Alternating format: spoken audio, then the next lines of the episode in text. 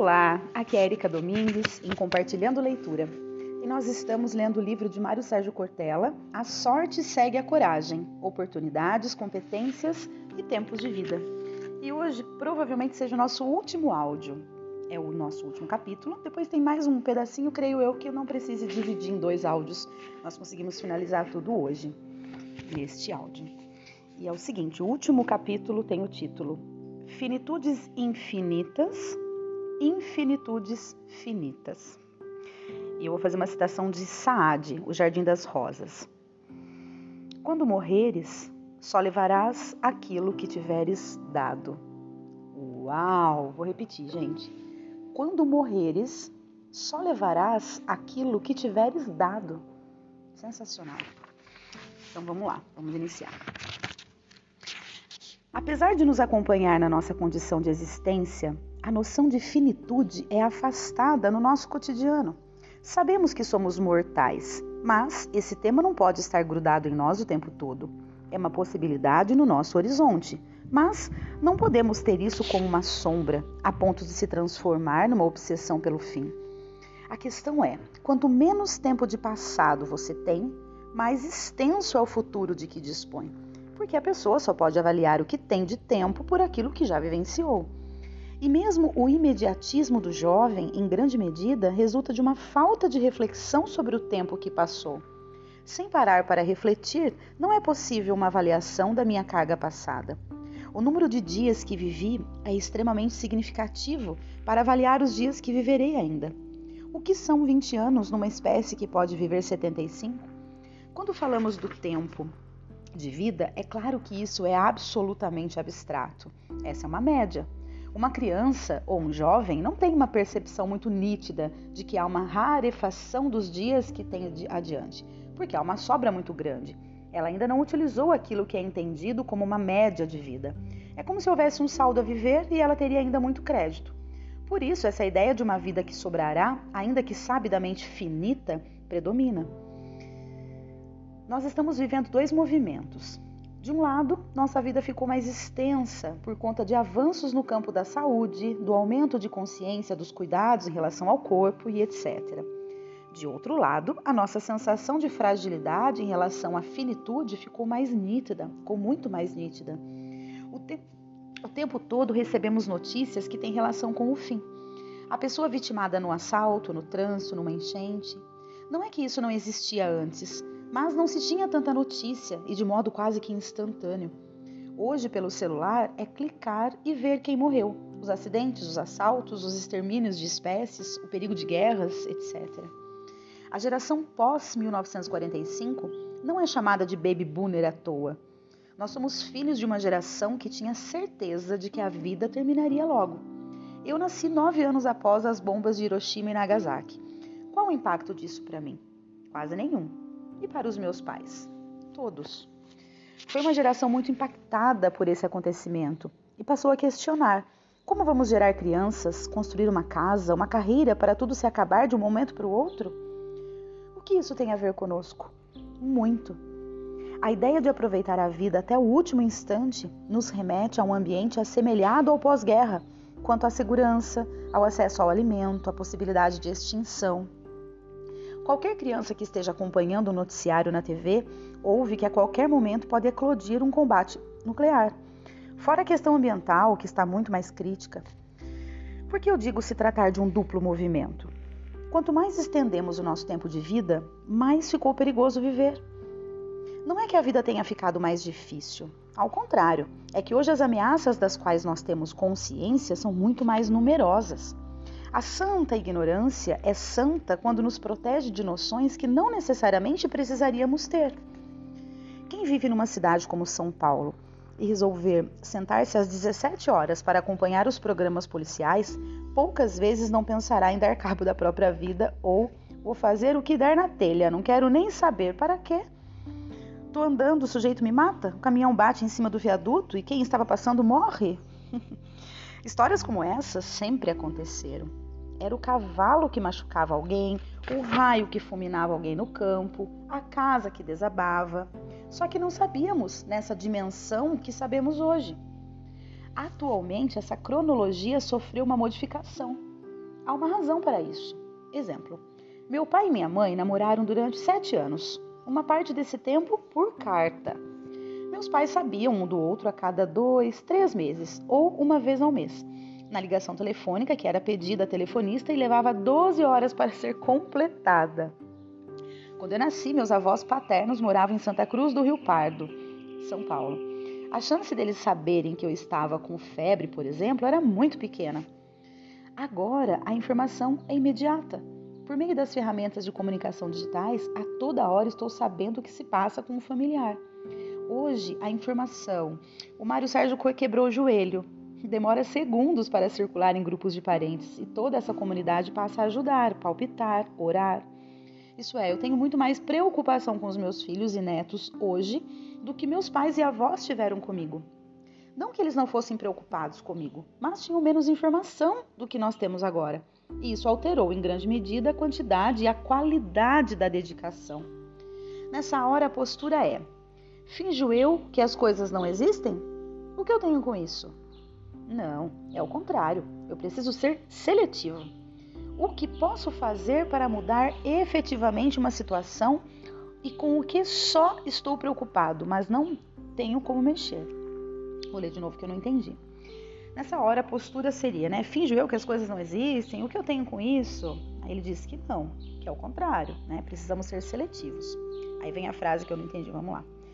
O que posso fazer para mudar efetivamente uma situação e com o que só estou preocupado, mas não tenho como mexer? Se eu posso fazer alguma coisa para ajudar alguém ou mudar uma condição qualquer e não fizer, vou sofrer por omissão. Se aquilo que puder fazer eu realmente for fazer, vou me alegrar pela iniciativa. Se eu nada puder fazer com aquilo que está à minha frente, porque está fora do meu alcance, eu não posso sofrer com isso, exceto pela compaixão, isto é, pela solidariedade afetiva virtual. Há pessoas que passam horas e horas diante de noticiários, sofrendo com coisas sobre as quais elas não terão nenhum tipo de intervenção. Elas não têm o que fazer com aquilo apenas vão se enchendo de informações e nada podem fazer. Uma parte dos programas de televisão exibe de maneira contínua violência, brutalidade, criminalidade, embora eles tenham como ponto de partida a possibilidade de servir de alerta e informar a sociedade. Há um momento em que essa exposição excessiva tem o mesmo efeito de quando se está em uma guerra. Né? Então ele quis dizer aqui que, embora eles tenham como ponto de partida essa possibilidade né, de servir de alerta, vai ter um momento em que toda essa exposição vai ter o efeito de como se estivesse numa guerra, né? O primeiro morto é chorado, o segundo também, no terceiro ainda há de desespero, no décimo passa-se pelo corpo. E é bem isso que está acontecendo, né, pessoal? É tanta informação que a gente tem que chega uma hora a gente não consegue mais filtrar ou, enfim, ter o mesmo impacto, né? É difícil. Bom, isso significa que somos seres indiferentes? Não. Trata-se da habituação com coisas com as quais não poderíamos nos acostumar. Embora tenhamos uma vida que seja mais estendida, ela também é recheada de notícias e ameaças que se fazem muito mais presentes. Nem, nem, é, numa analogia meio fantasiosa, seria o mesmo que no tempo das cavernas, em que se convivia com animais muito mais perigosos, como o tigre, dente de sabre e outras feras houvesse um painel que acompanhasse a movimentação dos predadores do lado de fora. Bom, é, vamos lá. Eu vou ler sem a, a, a explicação dele no meio aqui para ficar mais fácil o entendimento. Numa analogia meio fantasiosa, seria o mesmo que no tempo das cavernas. Né? É, houvesse um painel que acompanhasse a movimentação dos predadores do lado de fora. Qual seria a sensação? Vou aproveitar a vida aqui dentro o máximo que puder, porque se eu, porque se eu sair pode ser uma vez só. Então, digamos que ele, ele estivesse lá na, no tempo das cavernas e tivesse como saber que existia um tigre dentro de sabre ou outras feras lá, né, é, do lado de fora, esperando para que algo né, pudesse ser feito para você. Então, daí você teria essa opção de continuar lá dentro da caverna, em segurança, ou sair enfrentar, né? Essa ansiedade faz com que, a, com que a anteriormente citada frase dos nossos avós, não há mal que sempre dure nem bem que nunca se acabe, seja relativizada porque hoje temos notícias contínuas sobre males que duram muito e bens que acabam rapidamente. E também essa instantaneidade da existência, a fugacidade da fama, a rapidez que se vai da notoriedade para o ostracismo. Não estou falando isso para voltarmos ao passado, mas para olharmos as circunstâncias à nossa volta que nos colocam no modo de desespero. Ou melhor, no modo desesperado. Por isso é preciso insistir num ponto. Não é o destino que constrói as minhas rotas, mas a casualidade sobre as quais eu não tenho ingerência. É o lugar do imponderável a enfrentar com coragem. Uau! Uau! Eita, Mário Sérgio Cortella, esse último capítulo foi bem intenso, né? E realmente, a gente está num mundo em que nós temos informação, né? Acesso à informação de todos os lados a todo momento. E essa essa enxurrada, né, essa avalanche de informação que a gente tem, meio que faz com que a gente fique um, um tanto quanto indiferente muitas vezes a algumas coisas que pra gente acaba que nós já acostumamos e não deveríamos nos acostumar, né? Muito bem. Então, pessoal, eu vou ler o finalzinho que eu disse aqui, que é legado e legado. Então vamos lá, que assim a gente já termina esse áudio e ter, assim termina também o livro, tá bom? Então só mais um pouquinho. O estupendo poeta português Fernando Pessoa lembrava que o homem é um cadáver adiado. A ideia da morte não é uma possibilidade, uma hipótese, ela é um fato. O filósofo grego Epicuro formulou uma ideia muito forte sobre a nossa relação com o final da vida. E ele diz o seguinte: eu não temo minha morte por uma razão básica. Enquanto eu existo, minha morte não existe. E quando ela existe, eu não existo. Portanto, nós nunca vamos nos encontrar. Já o cineasta norte-americano Woody Allen tem uma visão tanto quanto peculiar do momento derradeiro. E ele diz o seguinte: Eu não tenho medo da morte, apenas não quero estar lá quando isso acontecer. Costumo dizer que não é a morte que me importa, porque ela é um fato que me importa é a vida que eu levo enquanto minha morte não vem. Qual a razão? Para que eu não a desperdice, não a torne absolutamente inútil. O grande poeta gaúcho Mário Quintana escreveu, e assim comecei o livro. Por que fazemos o que fazemos? Então, ele começou o livro dele, Por que fazemos o que fazemos, com uma citação, né, é, do Quintana, que é: Um dia, pronto, me acabo, pois seja o que tem de ser. Morrer, que me importa? O diabo é deixar de viver. E deixar de viver não é ser só a perda do corpo, da vida como matéria. Deixar de viver é deixar de cultivar a esperança, a amorosidade, a tolerância, a dignidade, é morrer em vida.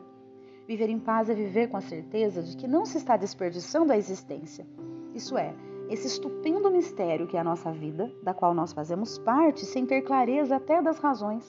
Esse mistério não pode ser colocado fora não pode ser uma existência inútil. Nessa hora eu gostaria de fazer falta. Claro, eu quero fazer falta para aqueles que comigo partilham a vida. Eu sou e trago comigo muita gente com quem convivi e compartilho. O poeta Carlos Drummond de Andrade dizia: Ando pendido do lado esquerdo, porque carrego no meu coração todos os meus mortos. Ele não está falando isso de maneira mórbida, está chamando a atenção para a importância daqueles que carrega com ele aqueles que tornaram a vida dele mais pulsante e significativa, que, em certo sentido, o fizeram se reinventar. Isso significa que quando eu sou uma existência, sou também aquilo que comigo deixaram e fizeram. Portanto, aquilo que eu faço e deixo marcado em outras pessoas. Ensina bem a filósofa mineira Terezinha Rios, e ela diz assim: Nós não somos imortais, mas podemos ser eternos porque a mortalidade é um fato para todo ser vivo. A eternidade você garante na sua trajetória, naquilo que realiza, na relevância dos atos que pratica, naquilo que é o seu legado, a sua herança. Só existe um jeito de ficar: é ficar nos outros. Ficar marcado em outras pessoas. É nisso que a gente ganha importância. No dia em que eu me for, eu quero ir em paz. E a única maneira de eu ir em paz é ter vivido uma vida que eu vá trilhando, vivendo e construindo importância na amizade, no afeto, na profissão, na política, na docência, tudo aquilo que é a minha vida. Em quanta gente eu consigo ficar e quanta gente em mim fica. Nesse sentido, a minha relação com o outro é uma relação de partilha. Uma das palavras de que eu mais gosto é partilha a vida partilhada, o afeto partilhado, o conhecimento partilhado, a partilha da oportunidade, da competência e do legado. com coragem. Uau, pessoal, acabou o livro. Ah, que tristeza. Tristeza não, né? Que alegria de ter lido, de ter tido tantos insights, tantas, tanto, tanta um, oportunidade de reflexão, né? Que é isso que o livro nos traz. E eu quero agradecer a todos que me acompanharam até aqui. Vamos começar outro livro, mas eu vou fazer uma enquete que eu ainda não fiz, é, de qual o próximo livro que, que eu vou ler com vocês. Então, quem me segue nas redes sociais, como eu já disse, é Erika Domingues, Erika com C, Domingues com S no final. É, tanto o é, Face quanto o Instagram. Quem quiser, de repente, participar aí da, da enquete, acho que eu, talvez eu já faça isso hoje, é, para a gente começar logo um novo livro. Então, mais uma vez, muito obrigada. Desculpa aí pelo tempo que muitas vezes eu fico sem gravar, mas desejo que vocês realmente estejam partilhando comigo esse tempo, né? Que nós temos e que a gente pode fazer juntos uma coisa que faz tão bem, né? Que é relaxar enquanto ouve, enquanto lê, que é ter esses insights, que é pensar enquanto a gente é, ouve, né? No caso de vocês estão ouvindo, eu estou lendo o que o autor está querendo nos trazer. Então é isso, pessoal. Um grande abraço e no, até o nosso próximo livro.